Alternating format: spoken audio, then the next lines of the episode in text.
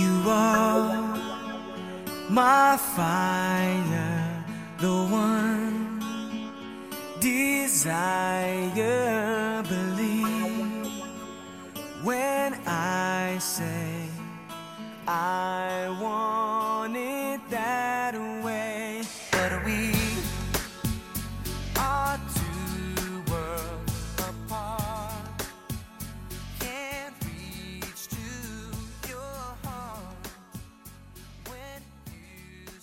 迎收听不打草稿。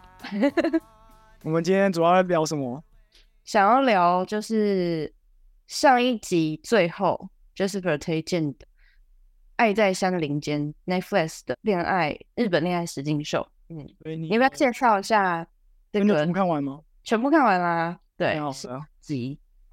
就是像那个以前恋爱巴士一样啊，就大家有男有女被困在一个小山屋里面，就是日本一个古建筑，然后来宾们只能用三万元的生活费，所以就要有一个会计师来帮大家管钱，然后就是会有有男有女，然后他们都不能使用手机跟电视，最后要怎么离开这个村子，就是要跟人家配对成功，然后去敲那个铃铛，然后跟人家告白。要如果告白成功的话，就可以就是两个人一起出去。那告白失败的话，就是要一个人落寞的走出去这样。那每次有人走出去，就会有新的人再补进来。就是像以前的恋爱巴士会找新的成员，或者那个双层公寓也会有就是新的成员加入。但比较不一样的是，因为他们有那个年龄层的差别，就是这个年龄层是大概三十五岁以上到六十岁之间的呃青壮年、中老年高龄高龄高龄族群这样。高龄，对对，然后每个人的背景其实都蛮不一样，毕竟已经就是三十五，所以有些人是已经结过婚，可能甚至不止一，或者是单亲有带小孩，或者是有丧偶等等的，就是他们的本身的生命经验都很丰富。然后当这些很丰富故事的人聚在一起的时候，谈的恋爱就跟《单身级地狱》啊，或者《双层公寓》，只是单纯看脸、看个性的那一种。我觉得很像半家家酒的恋爱游戏是完全不同等级的。就为什么为什么那是扮家家酒？不懂。我觉得那个很假啊。你说以前就是以前那种单身级地狱之类的，对啊，就是而且呃，我觉得不一样的点还有一就是，因为这个三十五到六十岁，他们彼此可能都有一定的工作经验或是历练，那他们找来的人刚好又是一些职能，就比如说有室内设计会装修的，然后也会煮饭的厨师，或者是就是本身已经有自己的一些技能专长，然后再用这些技能专长去，很像是一起做木工、种菜、料理，交换专长的过程，一起生活。那可是其实单身极地或者是双重公寓那种，大家都真的很年轻，可能甚至不到二十岁，所以历练没有那么丰富，就很需要靠主办单位去帮他们设计活动。但我觉得那些活动都蛮无聊的。哦，我懂了，就是这个东西，这个这一这个什么 Love Village，他们根本就不用主办单位帮我们设计，他们已经知道游戏规则，就是像像双城公寓这些人，他们是可能知道一点点，他们可能谈过一些恋爱，但他们还是需要一些就是环境加成来帮他们，就是找伴侣规划干嘛的。嗯，但你对于这些三十五岁的人，根本就是我我都很熟悉这个游戏规则，我都已经离过婚了，啊，我就知道我来，因为他没有，他们来的目的都明确明确了，可以这样讲，就是就是找伴侣。但嗯你双层公寓或者单身级地狱，很多人其实也是为了知名度，比如说就是小模，我也是要凑一些 Twitter 粉丝、IG 粉丝。那我上这个节目有 Netflix 的推波助澜，那我的粉丝量就会上升。所以有些他也很做作，就是哦，我就是要装的像好人一样，对每个男生都要很友善啊之类的。因为他们其实 care 一半一半啊，因为他跟他 career 有关系，他可能从就可以从这里面出道变成艺人，或者他上面也是什么，有些人会说什么那个，比如说那个剧组啊，给你什么钱，叫你跟谁接吻，就是你要你你要你也只要发生有接吻的行为，你可能钱就比较多，所以演戏的成分就是可能多少会比较多一点。对。那那这个就是《爱在山林间》，它完全不是颜值导向，它就是真的是实力派恋爱，就是不需要剧组帮你设计什么活动，你们自己就是彼此就会交换专长，然后我觉得问的问题也很有深度，彼此也都很直接，对，就完全不是单纯的觉得这个这个人个性很好，或或者是觉得他就是他的分享都不是很浅层的，而是比如说直接问说、诶你的消费习惯是什么？这个根本就不会在其他恋爱实境秀问吧？有他一开始问说，哎、你一个月花多少钱？对，或者是说你的收入怎么样？你有没有负债？就是都是问这些很他，因为这档这档节目的宗旨就是要找到度过余生的伴侣，就是不是你配对成功，然后之后不开心又可以分手那种程度，是真的很认真在考虑说，如果我要找一个人跟我过下半辈子，我们要一起生活，那我想要选谁？嗯，那我有什么 care 的点？所以我就觉得大家是其实已经蛮知道自己想要的对象是什么，然后再来这边借由互相交换技能，一起生活来去选做选择。嗯，因为我觉得他们就是有一定的年龄，然后所以他每个人像也都有一些人，然后出去过很多国家，然后最后回到日本这样，所以他们就比那个刚才讲的其他类别人来讲，更知道至少知道自己的工方向吧，就是对职涯的方向，然后也比较知道自己选择伴侣的标准，因为他们至少已经有有一些 sample 之类的，或者已经知道这社会现实长怎样，怎样的职位，他们可能就会呃。就是他们可，我觉得他们其实蛮 care，就是蛮蛮门当户对的感觉。虽然这很传统价值观，但他们就是人人版就是要找跟自己价值观很接近的人，所以他们其实，在筛选，我觉得啦，大部分人筛选的条件都都会倾向这样，就是这个人的价值观跟我的价值观是否在同一个水准，那我们的社会地位、阶级是否都差不多，然后我觉得是一个蛮重要的他们选择的条件。比如说我现在很有钱好了，可是我这个女生哦，超超爱花钱，我听到会吓到。虽然她很漂亮，可是我就会在她里面的角色就会考虑到说，哦，那虽然我只是被她的外在吸引，那我是不是其实我们的深层价值观还是不会那么合这样？所以他们嗯考虑的层面就是我觉得蛮广的。嗯，对然后我之所以让我觉得这这这个节目是可能像算是让我贡献最多眼泪的，我几乎每一集都在哭诶、很夸张的哭。而且通常我在看这种恋爱相关，或者是我通常不是那么爱哭的人，就是我在看这种跟感情有关的剧的时候，其实如果这个剧情，就是我对待这些剧情或者是电影的标准，我自己觉得蛮高的。我不是一个很容易就呃会被感动的人，但这个作品一直可以让我哭到不行。然后我看那个这部剧的时候的标配，就是左手边是那个一个水杯，然后右手边是卫生纸。我就这样子边哭边边喝水，然后然后边那个桌上的一坨一坨卫生纸。那哭点就是他们每一次在就是准备要告白的时候，是我必哭的必哭的那个哭点。主要原因是你会知道说他们是背负着过往的一些对婚姻的挫败，或者是他其实他告白的时候，他考量的是他的小孩，他还有呃一些后面的家庭的这些东西，这是他每一个人自己的包袱。然后你要能够克服这些恐惧，重新开始，然后去敲那个钟，去告白，这是很不容易的事情。所以，然后每个人的告白又都很真诚，所以就是会让我觉得是是这个节目很大的看点。同时在告就是看他们告白的时候，也会想很多。我觉得如果是我是他的话，我有没有这样的勇气？嗯，嗯，对。然后我其实有写每个人的，就是每个人的一些我很想要谈的细节，就是每个角色啊。那就对来谈，然后后以下全部剧透。对，以上会大剧透，所以没有看的话可以先去看。然后接下来就是完全就是分析剧情了，因为会讲一些他们发生的事情，然后跟为什么我觉得这个点很有趣，我很想要分享。哦，那我先讲一个点，是嗯应该不剧透的点，可我觉得蛮想讨论的，就是那个 John Johnny 桑啊，就是他不是一个心理学家吗？对，然后有讲一句很奇怪的，但我又印象深刻。他说，女人要生男孩才会完整。你有你有哦记得这一段吗？弗洛伊德的那个理论，对啊，他他的理论他是弗洛伊德吗？反正我觉得讲蛮有趣，就是嗯女生一生下来就是寄予父爱，可是父亲是妈妈妈妈的，所以他就嗯知道，然后所以他就找老公。但现实生活中就没那么好，老公就是一定还是会有一些缺点。是生下男生，女人生下小孩，男孩之后，他才有真的完全属于他的男人，他的人生才会圆满。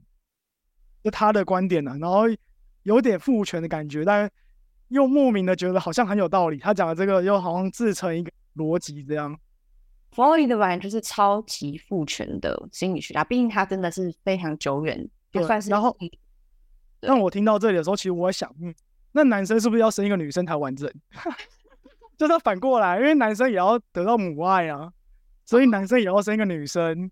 生那男生也要生一个女儿，那女生要一个儿子，这样他的人生才完整。如果照他的逻辑是这样的话，哦，我记得弗洛伊德的逻辑是，男生之所以要结婚找老婆，就是要找第二个，就是要找妈妈。他其实不是要找的是老婆，而是因为他男生长大以后势必要离开母亲，但是这个分离焦虑会让他迫使他需要找下一个女人使他完整，所以他不是靠生育啊，他是靠找到另一个呃女女人跟他结合。对啊，但他讲的是理想啊，理想中的事情是这样。那你现实中找不到一个，就是呃，基本上很难找到一个百分之百 match 的状况呢、嗯，或者你以为百分之百 match，但到最后发现，哎，其实不同角度看，其实没有那么 match 这样。然后就一个生理的角度来讲，你的小孩的基因的比例才会跟你是最高的，那你的伴侣可能就没那么高。没有不知道啊，就是只是好奇这个观点，觉得蛮有趣的。嗯，我我那时候在上弗洛伊德的这个学派的时候，有一个感觉是，因为他真的有很多跟梦相关，或者是以现代的视角来说，会觉得不够严谨的分析。毕竟他都是从他的日记来去去发展出这个学派的嘛，所以我对弗洛伊德的评价就是，可以把它当成呃思考男女关系的很有趣的一个角度。但我不会把它当成这个，就是呃，我觉得比较要当成神话来听。嗯，他会有，他会用很多很有趣的视角去解释男女之间为什么会嫉妒，然后为什么会互相讨厌或者是依恋等等的。他讲的是这些东西，嗯，但我不会把它当成是呃，真的很就如果跟现代现代比较现代的心理学来讲的话，我反而会把它当成它就是一个始祖，很像是。比较是神话层面的去了解，这样嗯，没有，就对，可以。那我们来下一个主题吧。就接下来就是想要聊，因为我没有列出名啊，但是比较让我就是呃有哭，然后又打动我的几个点，就是我们先从我就照顺序喽，就是从最开始告白的那个好莱坞来谈。嗯，好莱坞，嗯，他是第一个摇铃线的，好像在第二集吧，还第三集，他就去摇那个铃铛。我说天哪，那个进度也太快。对他就是一个很热情，然后冲动，学习力很强的那种，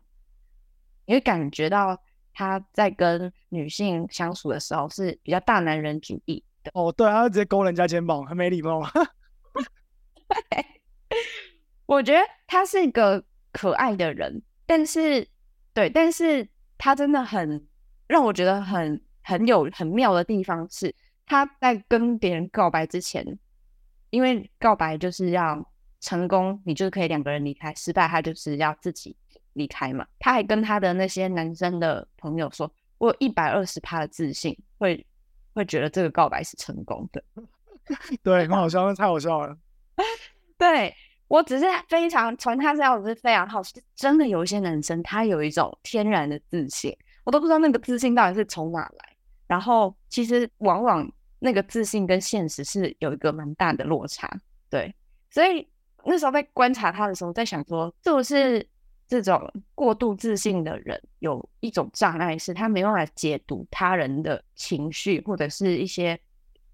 很比较细致的社交讯号，他就有点活在他自己的自己的故事版本里面，然后然后去解读现况。嗯我的感觉就是这个，就是那个啊、DK effect，就是呃你越无知的时候，你的信心是超级高，然后当你越知道的时候，你的信心开始下降。但你知道非常多的时候，其实就信心度又会上升，只是你没办法像一开始一样超级高。哦，我知道你在说那个曲线图。对对对，就是一个 DK effect，就是一个也算心理学的一个东西吧，蛮有名的。然后我就觉得他只是恋爱版的这一种，就是他就觉得他信心爆棚一百二十趴，一般人不可能一百二十趴，你怎么会怎么有事情可以超过那个一百趴？对对啊，你这是什么情场老手，肯定都没办法像他这样。对对，他对，然后还有你刚刚讲到说，对，他在告白之前，他就已经会做出去牵女生的手，或者是去就是比较亲密的去触碰他喜欢的女生的这种行为。那我就特别想要讲这个是前就是之前也会有男生问我说，怎么样可以跟他的暧昧对象就是比较拉近肢体互动的距离？对，然后我那时候给他的分享是，在交往也不是说在交往之前，应该说我给的建议是完全不要触碰对方，完全不要，连试探的行为都不要。主要的原因是男生都会误判这个女生对我有好感，虽然这个女生可能对你有好感，但还不好感还不至于到你可以去碰她的手或者是搭她的肩膀这种程度。所以一旦你做出这个你以为可以加加速发展，但反而会很扣分的行为的时候，就会很危险。所以我的建议是，从头到尾，你如果很喜欢一个女生，然后你很希望跟她拉近距离，唯一的建议就是保持绅士跟礼貌。然后有很多方式可以透过你不触碰到对方的身体，你仍然可以展现你的好感。比如说吃饭的时候帮他拿卫生纸，或者是嗯有有外面走走路有车子的时候，你就是很自然的走到外面，但是你完全不需要去碰触碰任何，就是不用触碰对方。那我觉得这个是可能是很多男生会好奇的，因为我会觉得男生在判断讯号的时候会高估，那不如就是你就是保持礼貌。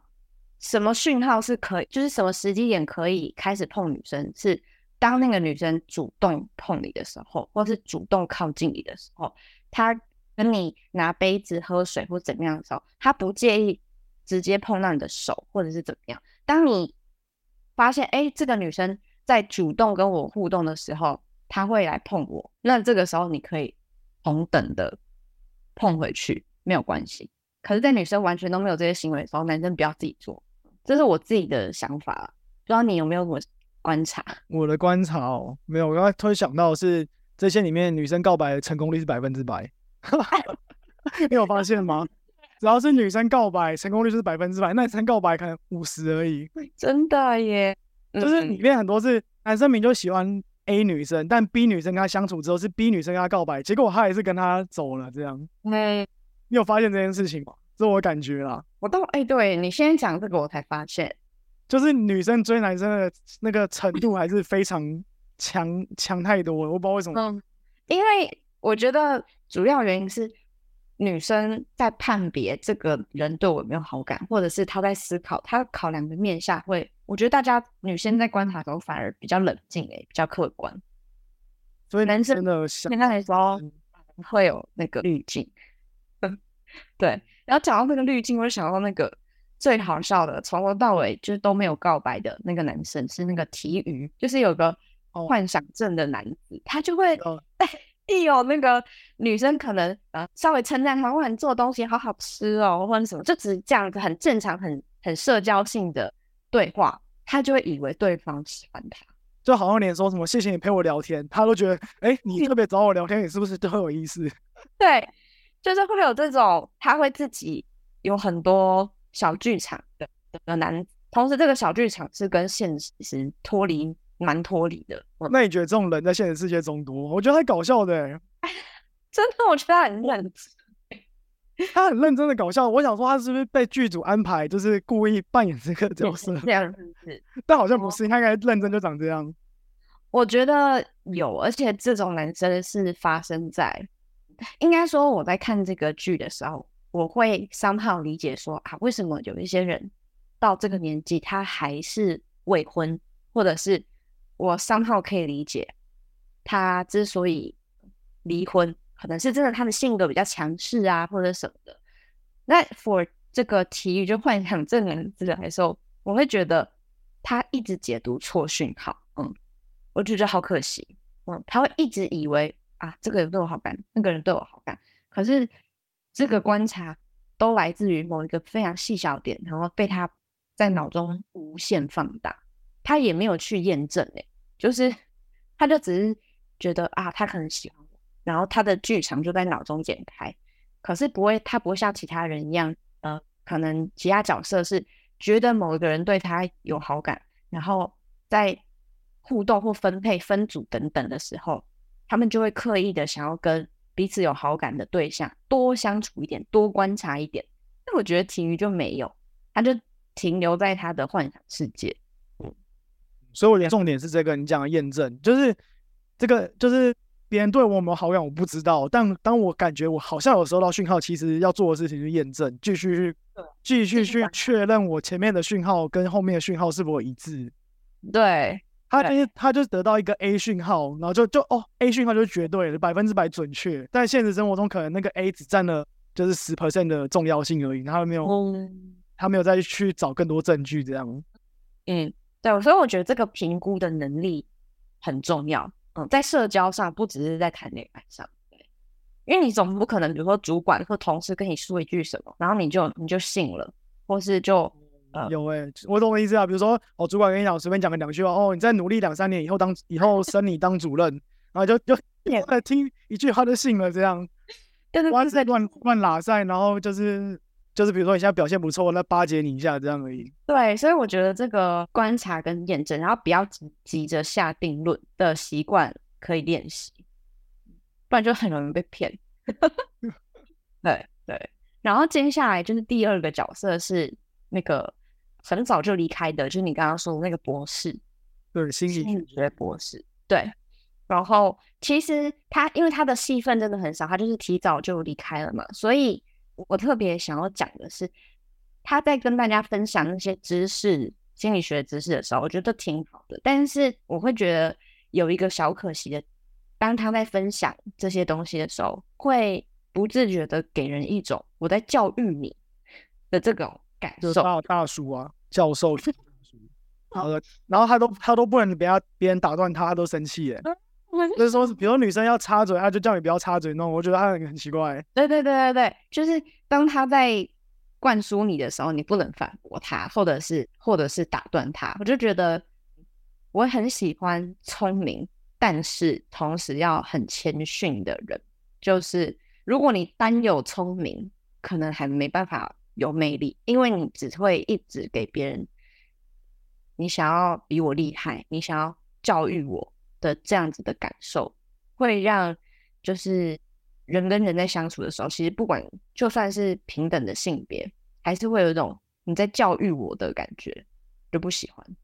就是你不只要聪明，你还要友善，因为真的到真的最聪明的人，他是很谦虚的，就是很对啊。发现你是就是一样刚刚讲的 DK effect 啊，你越嗯越笨的人，你又觉得哦，我信心度很高，那你嗯知道很多，你知道什么诺贝尔奖得主，他们反而是很谦虚的，就是说哦，其实我只知道我这样，我只诶什么苏格拉底不是有说，呃，哎还有什么，我知道我都不知道，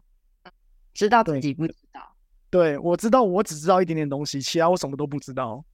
就是你真的大致真的很聪明的人，会是长得这样很谦虚的人。嗯，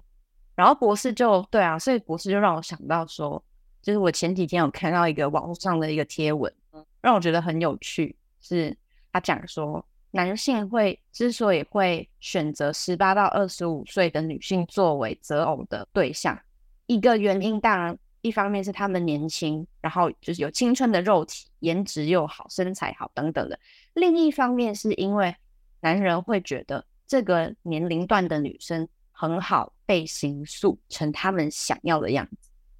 我觉得很有趣。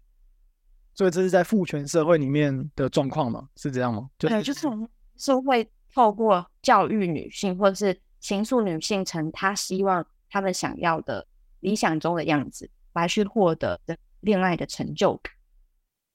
嗯，对，就是就是很像是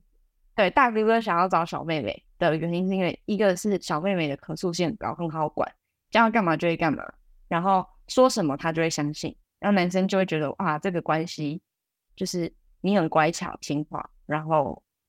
我不管做什么，你都会崇拜我。那女生不会想要找年轻的了吗？这样反而我就是一样反过来，那你四十岁的女生也想要找一个二十五岁的男生，那这样他的情愫的那个能力也比较可以这样。后面我觉得虽然我还不到那个年纪，但我离我自己如果就是换位思考一下，假设我四十岁、五十岁单身的话，我如果想要找年轻的男性，我单纯是基于他的肉体，那我不会想要改变他，我不会想要形塑他，我就是想要看他蓬勃发展的样子，不会想要去干涉。对，所以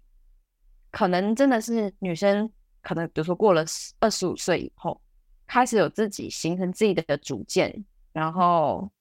比较没办法受控制之后，才会应该是说，不管什么年纪啊，都要谨慎的去观察自己相处的这个关系有没有不对、权力不对等的状况。不过我觉得这个感觉是一个农场文，因为当想控制别人的方向的时候，就是讨论到控制或者刑诉人家，这本身就是一个错误的命题。嗯就是你永远控制不了人，就算你是你的小孩，他长成什么样子，你都没办法控制。对啊，对，所以这个这篇文章去讨论到如何去形塑人家的价值观，控制人家的价值观，让他跟你一致，这样本身就是一个伪意的感觉了。理解，对。但我觉得这样子的，我只是想说，嗯，感觉这样子的互动形式存在的，而且可能比我们想象中的还要普遍，就是权力不对等的感情，而且彼此都还没有发现。因为有时候大家会在一个关系模式里面很习惯啊，就刚好可以讲到下一个主角是钢铁，他就是一个很自卑，然后对自己很没有信心，从小都被霸凌，所以他的哦，你说那个便利超商的那个女生，对便利超商的女生，所以，就是完全就是一个讨好者的角色。嗯，他从头到尾都是尽可能的照顾好身边的每一个人，然后希望大家可以呃因此不要讨厌他。他甚至不奢求别人要喜欢他，哦他就对他都帮大家洗衣服，还什么折衣服，这个超超默默付出的人。对对对，他就是他就是一个讨好者。那他的讨好就来自于他小时候被霸凌嘛，然后不受欢迎，所以他需要找到一个生存的模式。那这个生存模式就到他的长大还是持续在他的身上，所以他就是帮大家做默默做很多事，而且他的默默是真的默默，他没有做完还跟大家讲说，哎、我有帮你洗衣服或什么之类的，他没有，他就只是很习惯性的为大家付出，然后不求回报那种。那这样那我就是，所以你觉得跟他以前的霸凌的那种生活有关系？就是他在团团队中，他就是必须要扮演这种角色，因为他也不是那种阿法男，就是阿法女那种感觉，就是他就是在底下嗯贡献这个社群这样。对他觉得，所以他那个时候，我记得有一段小小的访谈是，他就边哭边说，他觉得团体生活真的好累。哦我理解他的累，是因为他就是很习惯从小到大在团体生活里要扮演不断付出的那个角色，嗯，而且有时候那个付出不一定会被别人感谢或者被看见，嗯，所以就是他疲累的来源一部分是来自这个，就是讨好者的没有办法跳脱讨好者的这个限束缚，然后不断的不断的在这个团体中付出。对。所以他啊但是对啊，他有他他告白有成功啊，对，但是他，我觉得他很让我很感动的是，即使他是在这个节目里面哭最多次的人，但仍然哭最多次的人，仍然也有勇气去告白，然后去得到他想要的爱情。所以他的这个转折让我觉得很不容易，就是哦，了解。嗯，所以说看到他的这样努力，你很感动，因为他原本是在一个团队中就是一个不起眼的人，可是他在这个团体中却就是跨出自己的那个心魔的感觉。对对对对对，从一个非常被动、顺从，然后角落生物的人设，到他最后觉得不要再这样子，只是只是一味的讨好，或者是只是很被动的顺从人生给我的安排，我想要试试看成为那个主动的人，所以他就去主动告白。所以这个他的那你觉得是什么让他去主动告白？有什么特别的事件这样？嗯，我不确定是节目的简介还是怎么样，是在他告白前，他们不是一起去吃那个那叫什么流水面线？对，然后那个时候他就是看着那个面线这样从那个管子流过，他可能心里就觉得说，我好像就像那个面线一样，边 你说不能随波逐流这样吗？对，水叫我干嘛？我就到就往往哪里去？对，但是其实他心里有很多他想要做的事情，或者是他也想要成为主动做决定或是想要主动发言的那个角色，所以他就去摇那个铃铛了。嗯当然，其实如果你要再听更暗黑版的话，还有一个观察是，我觉得他是真的在这个环境里面觉得有点累了，所以哦不管告白成功或失败，他都想要离开。反正我就拼一波啊，然后反正怎样都可以，怎样都会离开就对了。然后我这边这边也待不下去了。对，没没错，对。但他让我觉得很很 surprise，说是这个转变。再就是她是第一个告白的女生，前面都是就是男生告白嘛，然后哭最多次最胆小的人，反而成为那个第一个告白的女生，会让我觉得很真的很不容易。然后这时候就刚好又想到说，之前也有朋友问我说，是不是主动告白的角色就在这个关系里面就会处于弱势？你自己觉得嘞？我觉得完全不会啊，因为就是我的想法是，两个人的感情永远都是动态的。就是有时候你可能，比如说假设你追或你先喜欢某个人，然后那个人后来才喜欢你，但你们进到交往关系之后，又会环随着环境啊，比如有工作换工作换地方住，你们的两个人感情就是会一直波动。有时候就是男生比较喜欢女生，或者女生比较喜欢男生，然后或者就是就算结婚也是一样，结婚也会有各种情况的发生，所以那个永远都是一个动态关系。然后重点不是说呃谁比较优势，谁比较弱势，而是要达到两个人每次的状况都是差不多一样喜欢。我觉得重点在这里，哦哦，就是我现在超喜欢你，然后你没那么喜欢我，这样我们还是会翻船，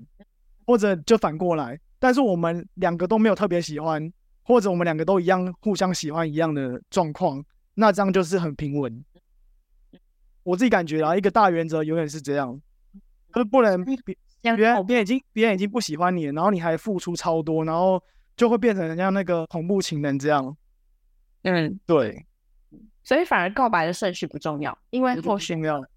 后续的相处、感情的动态，如何保持彼此的爱是尽可能的势均力敌才是重点。对，因为我之前听那个大人学，他们也有一个讲，就是大家觉得结婚之后就不用维持关系了，但是完全 大错特错。就是结婚之后也不代表一切都是平稳，因为感情永远都是你人人的人际关系也可以这样讲，永远都是动态的。就是你没有花心力去经营，就是他可能就是会有突如其来意外就不见了。了解，嗯，那我自己对于就是嗯，是不是告白就会处于弱势这个想法，我的答案也是不是。那我的我自己的观察是，呃，就是其实主动告白的人，反而是有那个决定要不要继续喜欢和我要不要收回这个感情的掌控的人。对我可以，我可以向你告白，我也可以不再喜欢你，所以我不会觉得告白的人就会处于弱势。他们，我觉得他们的弱势的意思指的是，我好像曝光了我对你的感情，但如果你不够喜欢我，或是怎么样的话，等于说我在明处，他人在暗处，我不会知道对方对我的心意，而且我很可能会被拒绝。我觉得可能是因为这样，所以会让大家觉得主动告白是不是一件不是一件很好的事情的原因吧。嗯，好，然后还有就是刚叶，呃，在告白的时候，他有和那个男生说，呃，其实你就算拒绝我也没关系。他要讲这句话，嗯，虽然主持人那时候说说啊，我希望刚叶的告白可以再更有自信，不用讲这句话。可是我理解他为什么要讲这句话，就是好的告白就是不管对方有没有拒绝你，你都应该就是在对方不管会不会拒绝你，都仍然愿意告白的状态是好的，是最好的告白时机。就算我问，哎，那我突然就是突然想到这个最后最后集数的那个决战篇，那另一个人没告白，你觉得会很可惜吗？我觉得不会，反而是他想清楚了，原来自己的喜欢没有另一个男生的喜欢还要多，所以他选择不告白。嗯所以告白不告白都不一定是哪一样是最好的选择。对对，因为告白这真的是要对，就是你你你应该是预设说成功的话，我们就要一起走下去哦、那他不告白，就表示他其实对于要一起走下去这个未来的预想，他是有迟疑的。所以既然有，既然还没有准备好，那就不告白也没关系。对啊有没有看到最后 几段感动，就是纳卡桑的最后告白。对啊，就是当下你看他被他被拒绝了，但 in 就是最后，我觉得就算告白一时被拒绝，不代表真的就这个缘就断了。嗯，对，我就想到那个，你有你有看过无限赛局吗？或者听过这个概念？有我有看过，就是很多事情不是一个零到一赢了或者输了零跟一的差别，因为无限赛局的重点就是一直在这个游戏中一直玩下去。嗯就比如说你现在或者工作好了，你现在工作突然被裁员了，但它也不是一个完，就是整个一个人生的大失败，因为你的你的你在这个游戏中的重点就是一直继续玩这个游戏。比如说被裁员，赶快找下一份工作，那下一份工作不好，再找下一份，总会有找到一个最好的、最适合你的这样的状况。嗯，就在有限赛局里面，它的输赢的标准就是要赢得这个这个，拿你拿最多分你就赢，所以它是有点像是会排排外型的，就是你赢就等于说一定会有人输嘛。但是在无限赛局的这个游戏里面，他们的目标就是我们要怎么样让这个游戏不要有终点，能够一一直玩。那你要一一直玩的前提就是大家合作，然后想办法让这个赛制不断的进行下去。对，我看到纳卡上的感觉，就是有想到这样，他这一局在告白这一局输了，但他最后是最大赢家。嗯嗯，对，嗯，好。然后还有另一个是那个小托跟游记梦这两个人，我也很想要拿来讲。嗯，对，就是嗯，特别想要把他们俩放在一起的原因，是因为他们两个就是好朋友嘛。所以有一集是小托他已经下定决心想要跟某个男生告白了，然后他的好朋友游金梦就送给他一个幸运草，就那一段让我很感动，很像是女生之间互相鼓励，就彼此都知道说我们呃，我就觉得他们不不只是把这个节目当成恋爱游戏，而是很像是一起生活在一个屋檐下共同居住的朋友吧，没有没有那种勾心斗角，或者是可能其他节目会刻意想要在这种这种互动里面塑造一些冲突或者是竞争，但这个节目就不是，就反而是你会从同性身上获得一些，就蛮难得。我觉得蛮难得的是，就是四十岁还是送那个幸运草，我觉得蛮好笑的，很可爱啊，就是蛮可爱，就是莫名的可爱这样。那那对对，我觉得就是一个意向嘛，就是我希望你信，嗯，我在看的时候也是这个心情，就是我很希望每一个人的告白都可以成功，嗯，但是我自己心里我可能比较悲观，所以有些人在摇铃的时候，我觉得可能会失败，所以他们其实我觉得你刚刚讲的那个刚叶在告白，我就觉得会失败，就他居然成功，我真的整个吓到。我也觉得会失败，那我会很蛮担心，就是后续的互动，就是因为如果他是一直是一个还是以讨好者的心态交往的话，我很担心，就是会不会这个模式不是很健康啦？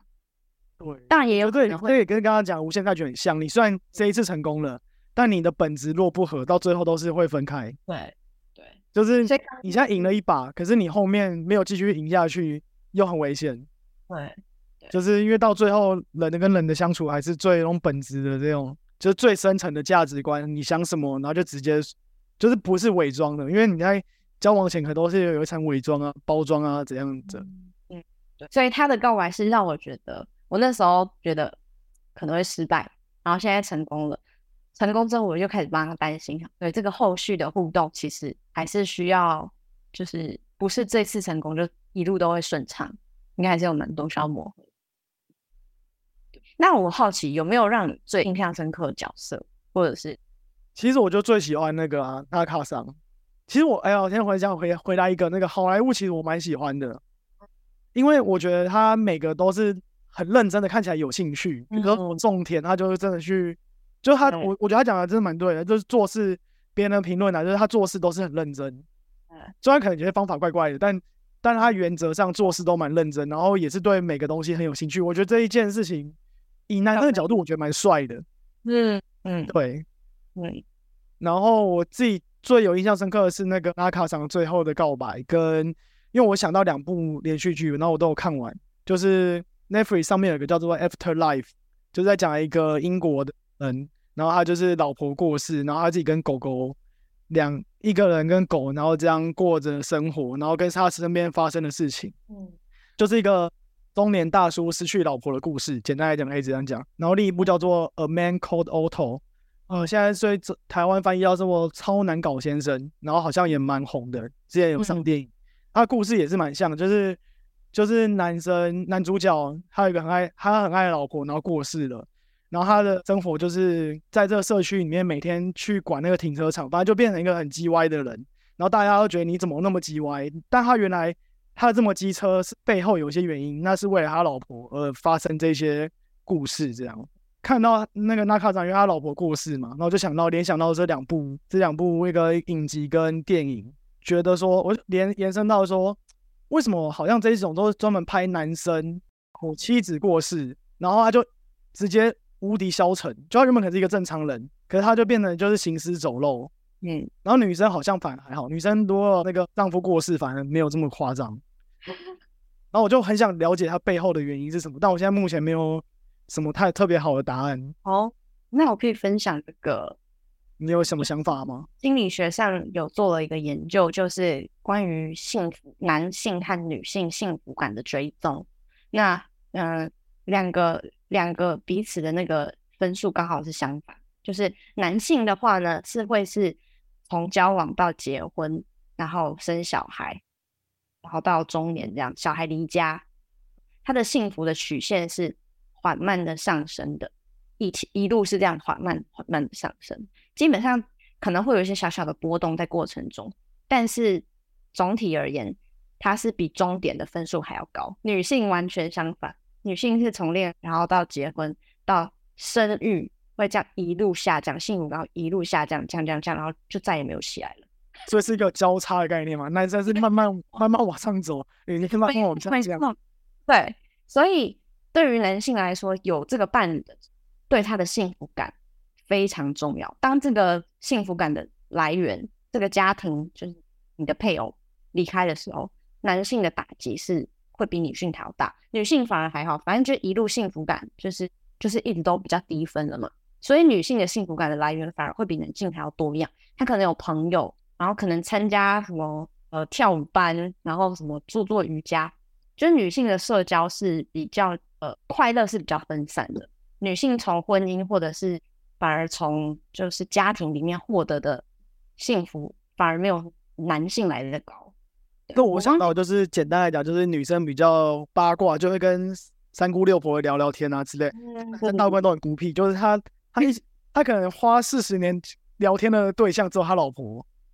他老婆他老婆一旦过世，他就掰了，他就没有完全没有朋友这样，我感觉啦。对，就是那个朋友的那个社交网络很稀薄，对，但以女性来说，反而是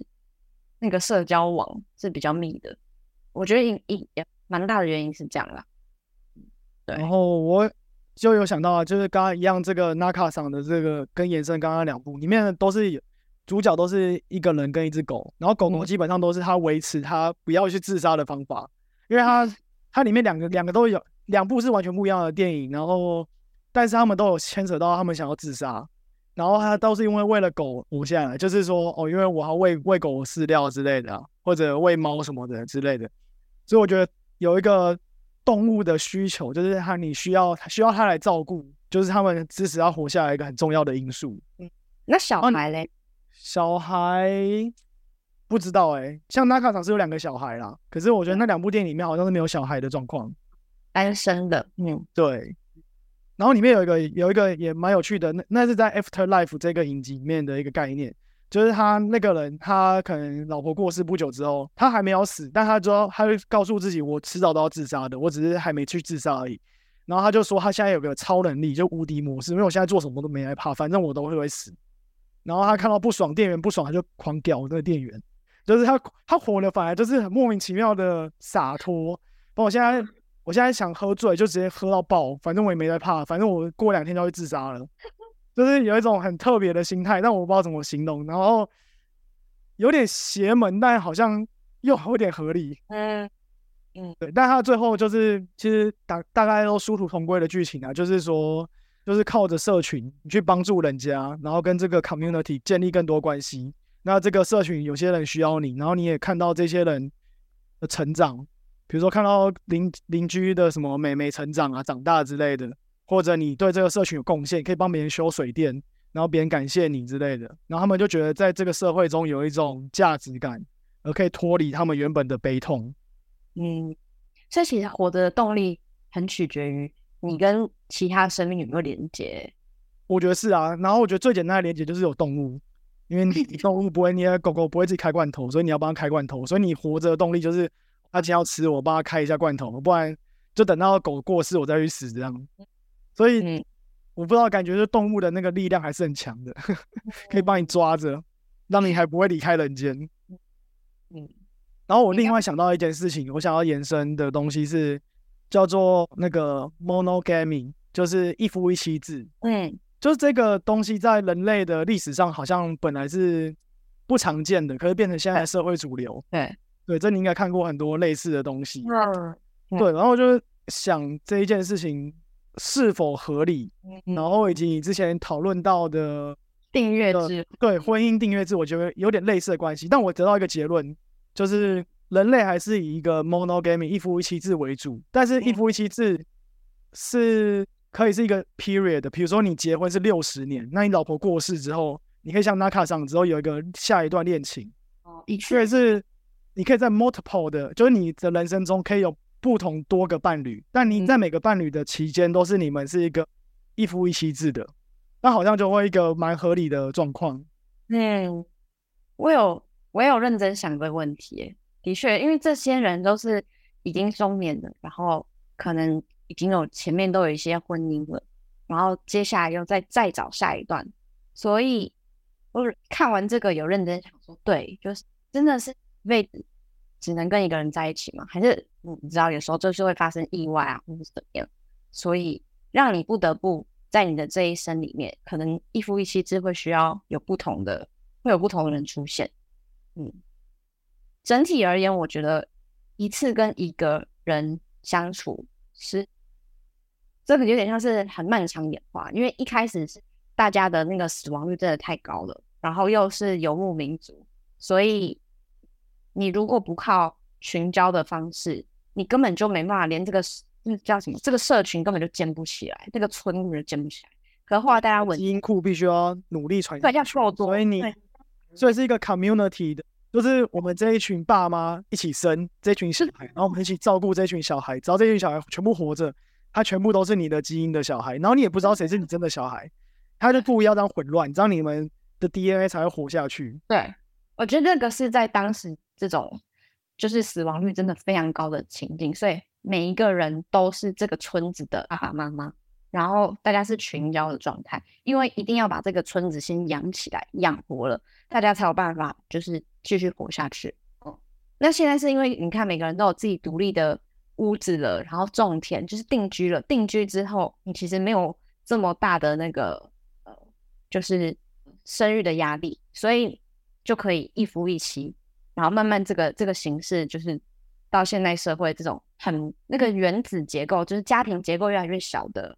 形态，就是又更符合都市发展的这个需求，所以就慢慢演变成这样。所以基本上就是从狩猎年代过渡到农业年代。那我最近在看那个《Human Kind》这本的中间，他也有讲到这个怎么过渡的。他很在人类大历史里面就有提过，不过我又再看一次，我觉得还蛮有趣，就是等于再复习一遍。就是以前应该知道游牧民族的生活其实都是很随性嘛，就是我现在一天工作两个小时，我随便东西都有东西吃，那我干嘛去种田嗯？那你有直觉上的答案吗？为什么我们就是会从这个游牧民族，因为种田的人，像我们现在公，我们现在等于是有农耕民族的后代，然后我们工时八小时、十小时，其实比游牧民族过得更痛苦。那到底是什么原因让我们放弃了那个狩猎，去去种田这样？嗯，我很看是什么原因。然后简单的原因，其实他他他在 Human 看里面讲的是说，我们人类被骗了，就是我们哎哎，不然那个讲，那从人人类大历史的角度来讲好了，人类大历史是说我们我们驯化农田，他说其实反过来是农田驯化了我人类，就是麦子去驯化人类。我们以为我们驯化狗的概念，然后是就麦子把我们人类给驯化了，因为我们就需要这个麦子，然后可以安定下来，有更多的产量之类的，就是嗯。人类大历史一个观点，就是说，像我们我们现在弄手机弄得很很爽，我们在利用手机，其实其实不是，是手机这个稀有的物体在利用我们，然后在就是我们以为我们在得到它的好处，其实是手机它背后有一个好处，然后它只是让我们人类强迫去使用它，嗯的反向观点。但 Human 看的观点是另一个，就是说，就是以前游牧民族可能就是可以很轻松的走来走去，然后有时候有时候就是采采集水果，可是采集水果不一定会很稳定，嗯。是刚好不小心走到那个幼发拉底河跟底格里斯河那个美索不达米亚平原那边的嗯。东西太肥沃了，就我随便丢个种子下去，它长出一大堆，然后我也我也不用做什么事情，但我现在收获是游牧民族的好几倍，所以我想啊，那我就住这里好了，所以我就有被这个努力讲真，对，我就我就开始，我一开始也没有想到后来会变得这么严重，就是后来我们需要工作这么累，但我就想说，哎，我花一样的时间就随便种一种，那就是长出超级多的东西，那我就住在这里，所以我们就被那个两河流域的那个位置或者那边那边的地形给骗下去住，然后住住住，我们就因为我们可以定居嘛，那我们就可以规划未来，我们就可以说，好，我们十年后要干嘛？因为游牧民族两年后就死掉了，我们可以规划未来，我们就开始有村落，我们就生越来越多小孩。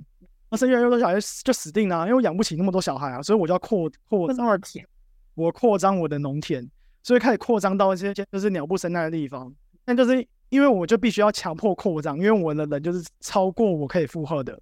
不然我在我现在不种田，我就会被我就就要饿死了嘛。然后种田又有个坏处，就是会有那个饥荒啊、洪水啊，所以我们就要预防这些东西，然后就开始去做一些基础建设，然后就开始人力开始分工，因为我就不止有些人要专门做种田，有些人专门要做水利啊，或者做一些钓鱼啊、渔业之类的。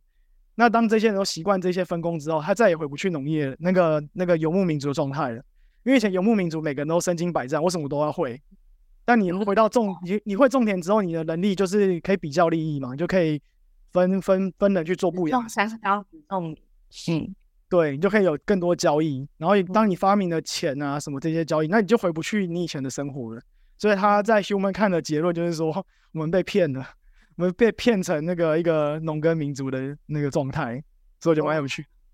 很有趣耶！我觉得这样听起来像是人类是自己生的小孩，然后负担太重，所以不得不又去拓展那些农地，然后更认真的工作。对，很像是对你为了要养活这个家人这一家人，所以你必须要卖力的去拓展这些植物来源呢，然后想尽办法让你的后代生活下去。所以很多都只是那个 byproduct，就是一个副产副产物。这个东西原本不是我们真的要出来的，像法律其实也是一个副产物，它原本只是呃就是记账的东西，比如说像或者记你欠了什么，我欠了什么之类的。像汉谟拉比法典就是一个法律的第一步嘛，它就是原本只是说哦你打我一一拳，我要我要我要还你一手这样，嗯就莫名其妙就开始发展出这个法律系统出来。嗯，啊，钱也是类似的东西，我们只是原本只是想要。就交易而已。我只是想换跟你换一条鱼，跟你换一条猪肉这样。那后来就莫名其妙变成一个金融系统。嗯，很有趣。我之前就是有想过的问题是：假设这个世界，啊假设地球现在突然毁灭，然后再重新生一个地球，又有人类出现，你觉得世世界的发展会跟现在长一样还是不一样？如果全部从头来过的话，基本上是不一样。那你会建立在你原本有原有的知识还是没有？嗯，如果有跟没有呢，会分别有什么版本？没有是什么意思？你有人有人类还是没人类？就有人类啊，都有人类，然后但是有一群人类是已经活过到我们现在这样，已经已经有一些历史的经验了，借鉴。然后另一种就是没有，就是原始人，他们从头活起来，他们可能会遇到一些另另外的随机事件。你说这个地球灭绝了，然后现在有一百个婴儿哎，生在一个没有文明的地方，它还自己乱长。对对对那，我跟你讲，我让有一百个婴儿全部灭绝，因为人类是一个非常需要那个哺乳的，就是你你婴儿那种智商是非常低的。哦，那假设是有，就是他们顺利长成人呐、不知道哎、这个非常困难的问题。对，因为有两派，就是一派会说，就换这个世界从头来过，人类的人性，或者是我们的聪明才智，能够做到的最好的可能，可能真的就是像地球现在的发展一样。哦，我觉得就是蛮有趣的。突然想到，就是那个真确，你应该有看过，有啊有啊，那个很好看。就是我们都以为地球是越来越糟糕啊，温室效应啊，然后人类越来越恶化，其实根本以其实有在 W WHO 的统计来说，其实我们死亡率是急速的下降，然后疾病的死亡也是非常降低很多，然后贫穷也是大幅减少。其实不知道怎么说、欸，就是从某一种统计的角度来说，其实人类是走向更好的文明。对，对，它它是一个还蛮翻转我，因为我我就觉得，哎，人呐、就是很自私啊，然后全球暖化等等的。那如果真的是认真看着数据的话，会知道说我们的发展已经是呃一直在往好的方向去，不是更糟。应该说他的那个名言是说，世界现在很糟，但是正在慢慢变好。以统计统计数据来看的话，我想到了一个是说那个负面的那个，就是你应该知道一个，比如说你现在损失一百块，你的痛苦程度是赚到两百块的那个反过来，嗯就是我们有一个损失偏误啦。然后这个损失偏误原因是什么？就是因为我们比如说遇到蛇就是惊讶，这是可以保护我们。可我们遇到蛇如果都不怕，那我们的那个就死定就死掉了。假设有毒的蛇，所以我们就演化出来对于那个恐惧会有 double 的那个危险的警戒。所以新闻只要报道出哦有空难，那我们就觉得哦搭飞机好危险，然后有台湾有车祸，每天都有车祸，我们就觉得哦出门很危险。就是我们看收到的那些负面的新闻，我们会把它乘以两倍的那个影响力，在我们的嗯价值观里面去加成。因为你，而且另外新闻也不会报说哦，我们现在今年癌症死的人数少了五千人，这样大家觉得没什么没什么好报的。然后现在跟你讲说喝可乐增加百分之五十的癌症几率，大家就吓到。就大家喜欢看恐怖的东西，然后会把恐怖的东西记录在你的脑海中。嗯，对啊，就大家比较会忘记正面的东西，而且正面比较没有新闻价值。这样，嗯嗯，大家是需要靠透过被警告或者是被惊吓来学教训。如果一直成就是只是正面的东西，可能比较不会有触发那个反思或者是警戒，就这个机制不会启动，所以大家才会一直报负面的东西。对，然后大家普遍的价值观就觉得这世界其实越来越烂，因为这个嗯都、这个印象，它只要是负面新闻的印象，就是一直加成在你脑海中。对，但这也是一个演化留下来的机制啦，就是为了让我们生存更生存在以前的状况下生存的更好。可是现在已经是一个比较是文明的年代，就这个东西反而变成一个偏误，人类的一个偏误这样。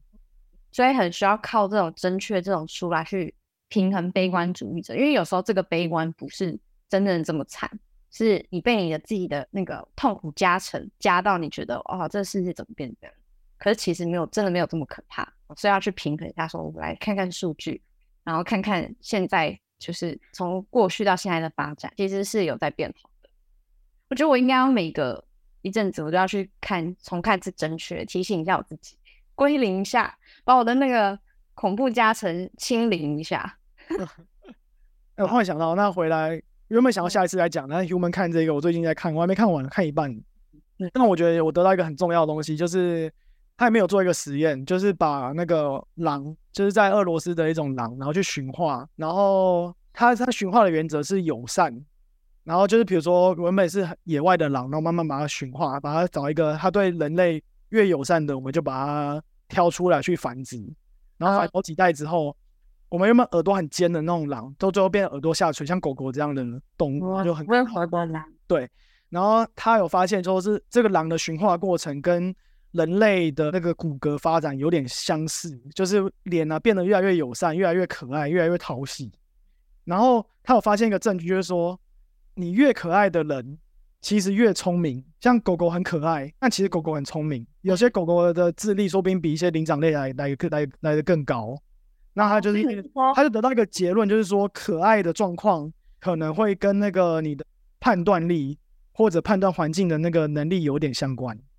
哦，然后对，然后因为人类以前就是人类的竞争对手嘛，因为人类有直立人、智人跟尼安德塔人嘛，而尼安德塔人就很壮、很强大。那理论上照正常逻辑来讲，应该尼安德塔人把人类把智人全部干掉才对。可是为什么智人却活了下来，而把其他种族全部灭绝？那原因应该就是人类的这个友善的这个这个选择啦，选择下来友善，然后我们就很聪明，我们聪明，长得很可爱，然后我们像小婴儿都很可爱，对不对？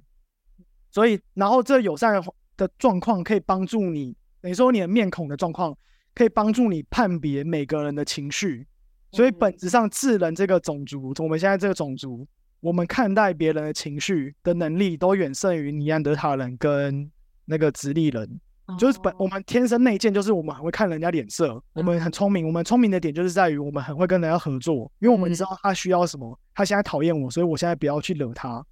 对，那这个东西，当你能够就是跟跟大家越能够就是好好相处，那你们这个社群就会学习能力就会上升很多。因为尼安德塔人里面可能会有超级聪明的人，可是超级聪明的人他却不会跟他人家交往。就是我现在发明了一个新的。捕鱼工具，但我我就只会自己用，我没办法教会我的种族其他人，因为教教别人过程可能还会损失五十 percent 的那个那个能力嘛。比如说我现在有个超强的捕鱼工具，然后我教了别人之后，那个人只剩五十趴的效果。可是因为我们智能就是很能够判读人家的东西，我们不用超聪明，只要其中有一我们数量够大之后，有一个人发明了某个好 Chat GPT，然后每个人开始都会用，我们会教别人，我们知道怎么学习别人的东西。嗯，然后就这个种族的那个科技树就瞬间升升了一个等级。那像刚刚讲的说，尼安德塔有时候很多突变种，就是什么畸形种，但他们畸形种并不不能把他的这个畸形的东西继承下去，所以他们就失去了这个能力。嗯，很有趣。所以我就觉得想到这个，刚刚回到扣到今天恋爱的主题，就是说，其实也是一个演化啦，就是你越能够好好谈恋爱的人，你的 DNA 才有办法就是活传下去，然后的。后面的生下来的小孩们，他的子代也应该有这个基因，能够去好好判读人家的感情的状况。嗯嗯，我说一个从一个生物学上的角度来讲，应该是这样。不然，如果你现在，其实我现在就看那种网络上那种 Me Too 很多那种人，其实他们应该就是慢慢被社会淘汰掉。对啊，不懂判断那个他人的讯号，然后误解。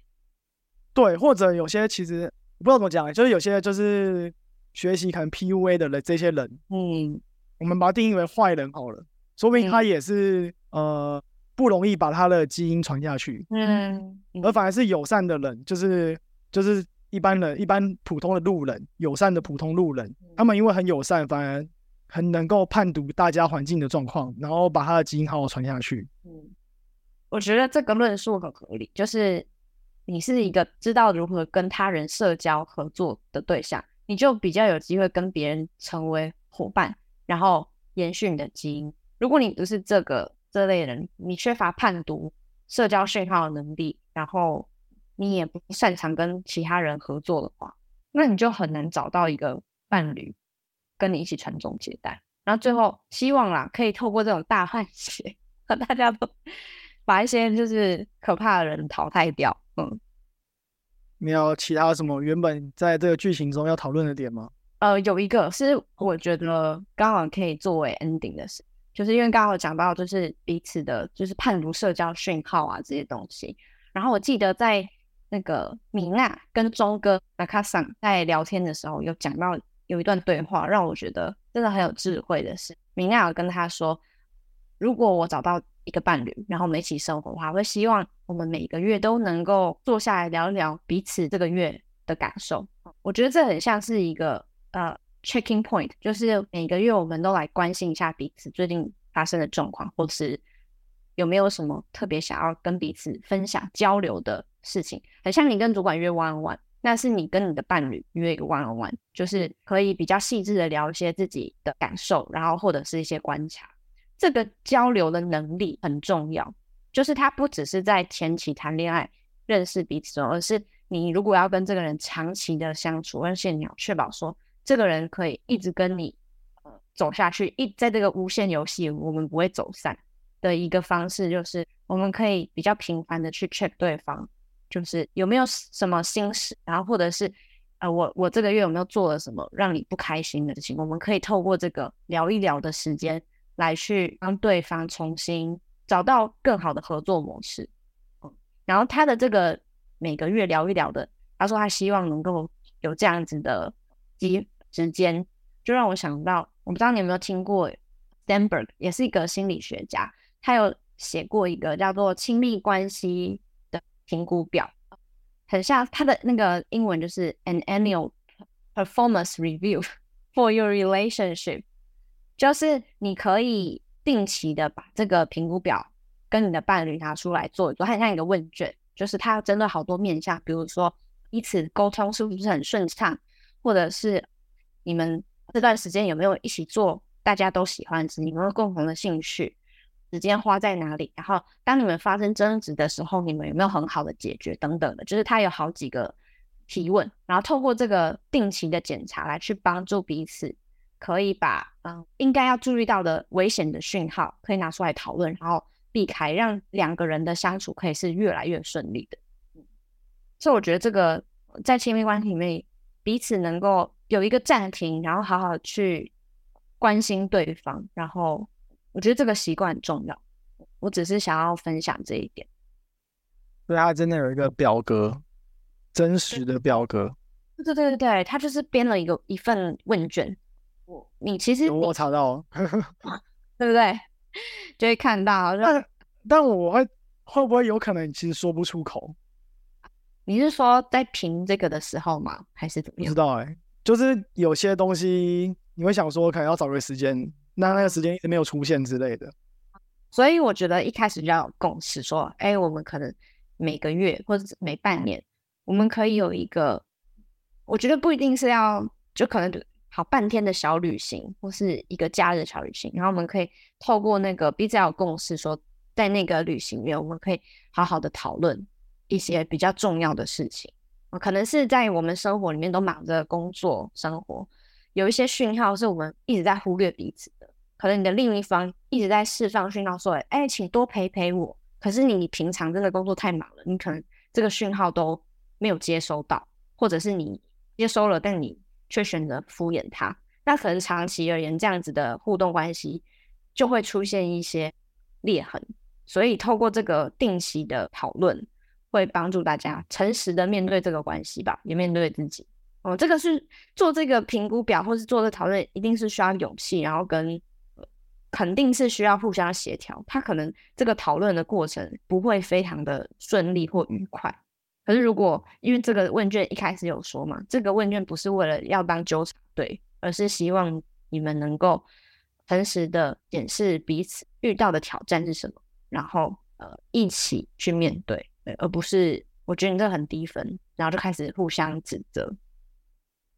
对，所以用法重要了。有可能两个人到共识，他们要怎么样去做这个衡量？因为有你如果，比如说，如果你一个一方很想要做衡量，那另一方根本就觉得我不想要跟你这样衡量，那会就是也会可能会有冲突啊。所以我会觉得关系能够一直走下去，有一个很重要的关键是有没有共好的意愿。对，不是你自己好就好，不是你结婚以后，然后你就自己赚你的钱，然后过很好的生活，不是，是你要这个关系是要两个人都要一起好。那两个人都要一起好，就不可能只是依照自己想要的方式过生活嘛，总是还是需要有调整。然后这个调整一样也是动态的，就不不是说我这半年这个分数都很高，代表我下半年我就可以也都一直做得很好。所以这个检查就是帮助自己，就是帮助彼此可以动态的去看说，哎，我们这段时间有没有哪些做的很不错的，那可以庆祝一下；有没有哪些是可以更好的，那我们可以一起讨论要怎么调整。所以有这样子调整的意愿的人是。我觉得是在选择伴侣里面很重要的一个条件。哦，我又想到一件，就是选择伴侣基本上一个最重要的核心，不知道前三大好了，嗯就是沟通，这个人能不能跟你协调？因为嗯对，就是你们能不能改变一些事情，而不是某些事情就是固定就是固定这样。嗯，对，有点不知道怎么讲，就是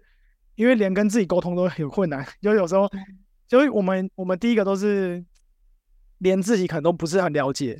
嗯，然后你你在一个不是很了解自己的情况下，要去跟另一个人，可能他也很不是很了解他自己，然后去这样相处，嗯，对，所以你中间的变数就会变得多重的复杂，嗯，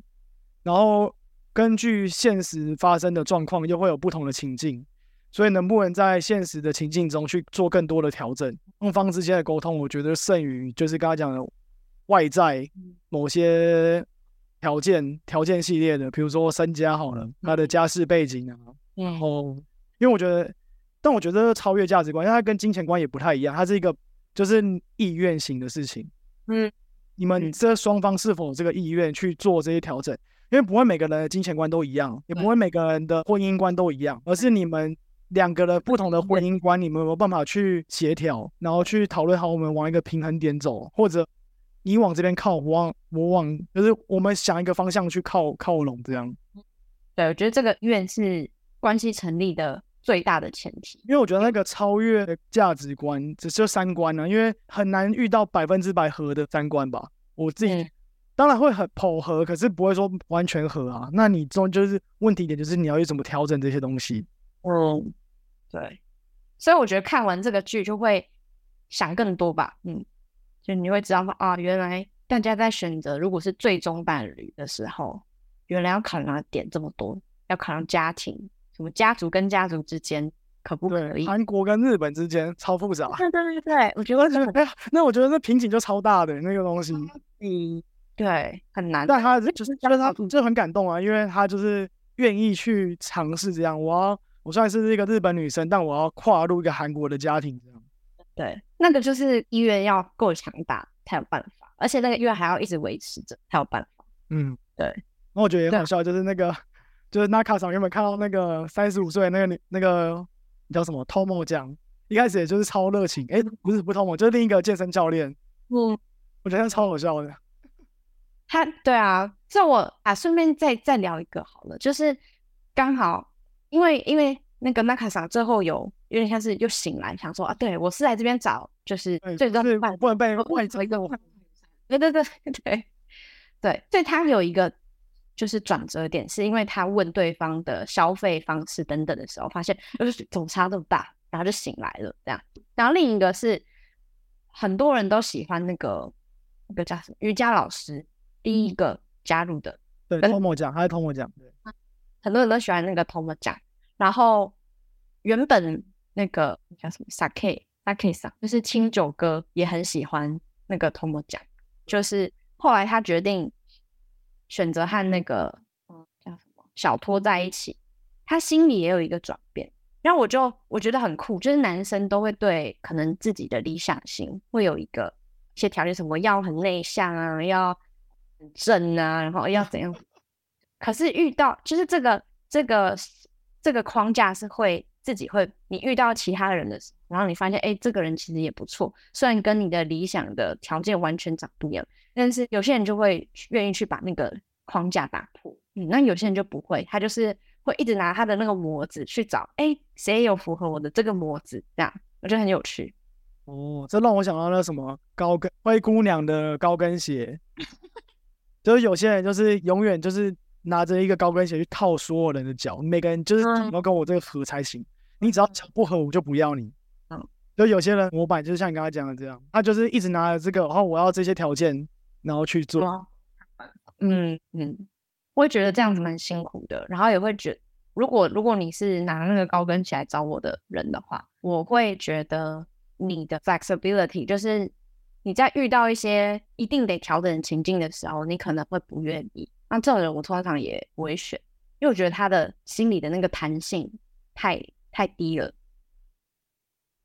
嗯，就有点某种某种程度太固执这样。对，就是他会用他既定的标准去去去希望世界要符合他的那个框架，对，而不是他去调整他自己的那个鞋子。就是我之前应该上礼拜我跟你讲，就是说他们有个问题，说他们结婚生小孩的问题，然后他的回应是说，大家男生们都没有认真考虑。听完男生们的答案都很难过，我就觉得这些人都是废物，都没有。我问你一个问题，都没有认真想一个回乱回答，说什么哦你要生小孩就生小孩，然后哦你不生也很好之类的。那你觉得怎样的答案才是最好的？以女生的角度，想要听到什么样的答案？如果是我的话，我会希望说，我可能会直接说，理想我想要听到的答案是，我可能现在没办法给你这个答案，因为我要想清楚。那我想清楚的可能面向可能我要想一下我我们结婚之后可能会有多少收入，这个是我们都还没有讨论的。你就先问我这个问题，我就回答不出来。所以我会需要有一些前提的数据的收集，然后呃，大家就是比如说你的家族是希望除了生小孩，你还有对性别有没有什么要求等等的，就是这些东西可能都收集齐了，我才有办法回答你说，那如果我们在一起的话，到底适不适合生小孩？我不会希望他当下就给我说可以或不可以的回答，我反而会希望他说这个这件事情需要讨论，我们可以多讨论一点。所以这会是一个好的答案，表示你真的不知道，我真的不知道会发生什么事情，所以我很真诚的跟你说，我没办法回答，对对对对对，那我而不是我瞎瞎打。他说哦，我就可以啊，可以啊，没问题啊，直接乱乱讲这样。对对，我想要可以的可以的屁，就是我们都还没有讨论那么多东西，然后你就说可以，或是就觉得说不行也没关系，就是会觉得太随便了。对，我觉得这样很解惑，这不错，很好。嗯，对，就是要想的面向真的蛮多的啦。就是到最后，其实你有发现每个人都是家族的问题，就是因为你你真要走到结婚，其实都会牵扯到一定家族，对啊，就是又超过两人关系的问题。可是至少两人关系要非常建立的稳定，才有办法走到那一步，对，要很坚定，才有办法克服后面那些家庭的东西。不然也是很悲剧的事情，就只会悲剧。意愿，意愿一定是所有关系的前提嘛。然后接下来才去看怎么样去磨合两个家庭，因为有小孩的，然后有两个家族都很都很强势的，然后呃有就是如果你要在一起，你可能要当后妈的那种，就是情况都都都不简单。我觉得都他们真的是抱着决心，然后才去摇那个铃铛。嗯，我再分享算是最后一个话题好了，就我嗯看完了那个我们离婚吧，应该是这个翻译这个，反正也是 Netflix 上面的，但我没有到超推，就还好。哦反正它里面简单讲就是他们就是讨论离婚的议题，然后他有里面有一句我就想到了，就是说他们有讨论说大家都以为结婚，他问他说男女主角就问说为什么我们要结婚，然后他说大家都以为结婚很简单，因为他的朋友都结婚了，所以应该可以吧，应该做得到。哦，然后就是女方结婚的目的，就是想说，她那个结婚的时候心态想说，如果是这个男生的话，应该可以带我看到不一样的世界吧。然后男方的想法是说，他觉得他很可爱，跟他结婚应该会幸福吧。然后两个人结婚之后的状况就是说，女生有女生的想法是说，她真的有让我看到不一样的世界，可是我好像没有很满足。然后男生就觉得说，我好像也没有到真的很幸福。然后就想到这个东西很像一个那个 treadmill，就是我们永远一直在追一个喜悦的，你知道那个吗？就是 treadmill 就是跑步机，然后我们嗯前面就会有一个胡萝卜，我们就是追着那个跑步，在跑步机上一直追着胡萝卜跑，嗯这是一个好像是也是丹丹尼尔康纳曼相关的一个实验，就是我们就是一直在无限的追寻一个看不到，然后以为是那个就是幸福的东西，然后那东西，比如说你现在我现在买了新鞋，我买一双新鞋之后，我的喜悦感上升一点点，但过不久又回到平淡了。再买一台车，哦，好开心，好开心，但一个月后又跟跟现在没什么两样。嗯，对，所以就结婚也是那种感觉，就是我的开心程度一开始上升了，没错，但后来就跟单身也是一样，就是你的心态都是你的幸福度都是差不多的，而重点就是你你你真的要在那个跑步机上一直无限追逐下去吗？那个六十岁的米娜就说，她来这边不是为了要找爱情，因为她觉得这个波动最后都会去平淡，所以她就不如那个红萝卜，她就完全就不看了。嗯，所以当大家被美色吸引或者什么时候，我觉得那个都很像是那个红萝卜，就你很想追求一个，你觉得那个你觉得你得到的话会很开心，你可能真的会很开心哦，但你回的过一个月之后，你又回到一般人的状况了。对对对对对对对对，那个开心是很短暂的，所以那个我觉得里面最有智慧的就是那个米娜了，啊，哦，对，她就然后这说就令我想到一个事情，就是普通。我们其实应该要追求普通，可是普通是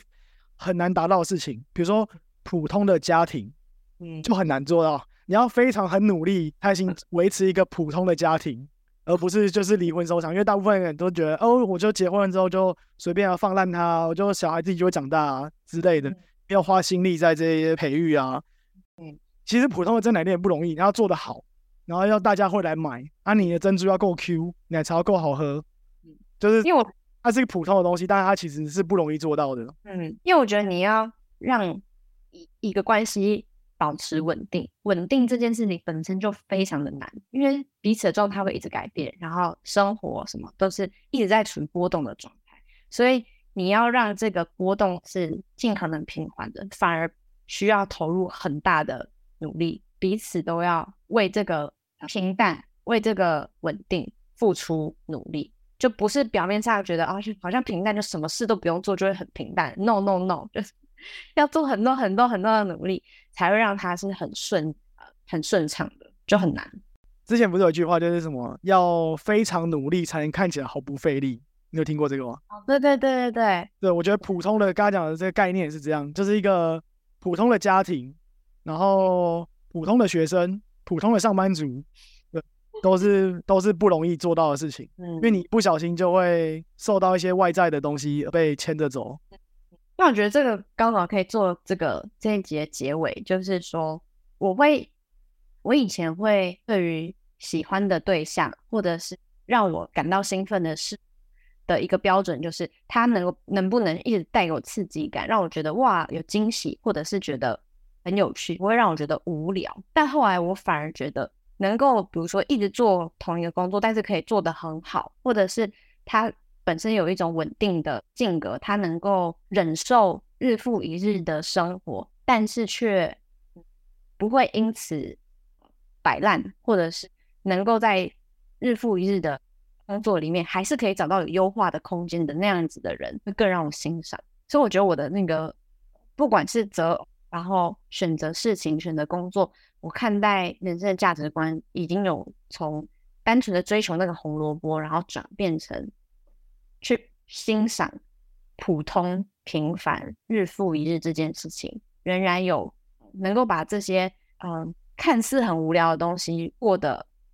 有滋有味的那种人，我反而会比较欣赏。好，那我们今天就聊到这里喽。Tell me 拜拜。